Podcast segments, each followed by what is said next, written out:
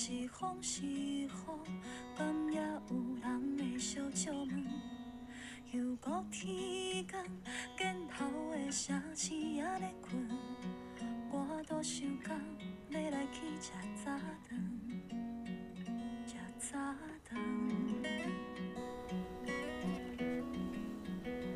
各位听众朋友，晚安，我是米居。不知不觉呢，已经来到二零二零年的最后一个礼拜了。不知道大家在这一年里都过得还好吗？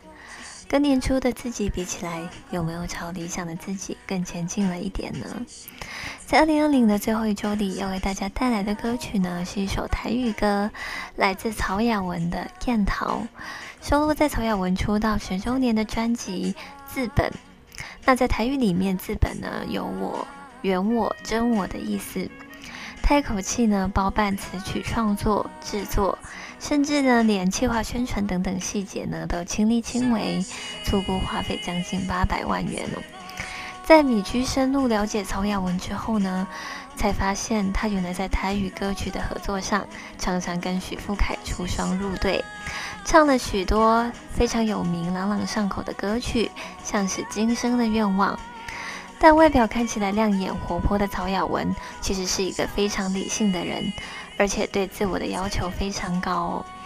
更让米居震惊的是，在音乐有这么突出表现的曹雅文，竟然呢，在小时候一次感冒发烧，导致右耳是完全丧失听力的，是因为受到江惠二姐的启发，让他呢坚持一路在台语的歌唱及创作上都投入了满满的心力。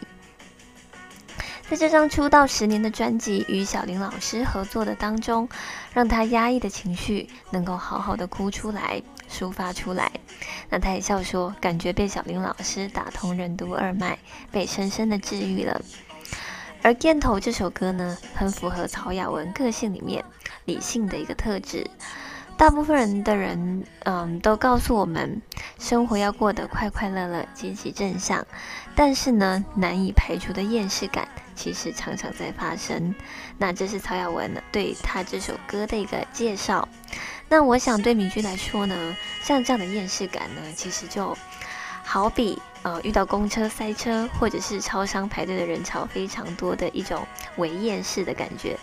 如果遇到了，就把它想象成是像流水一样顺顺的流过、经过就好。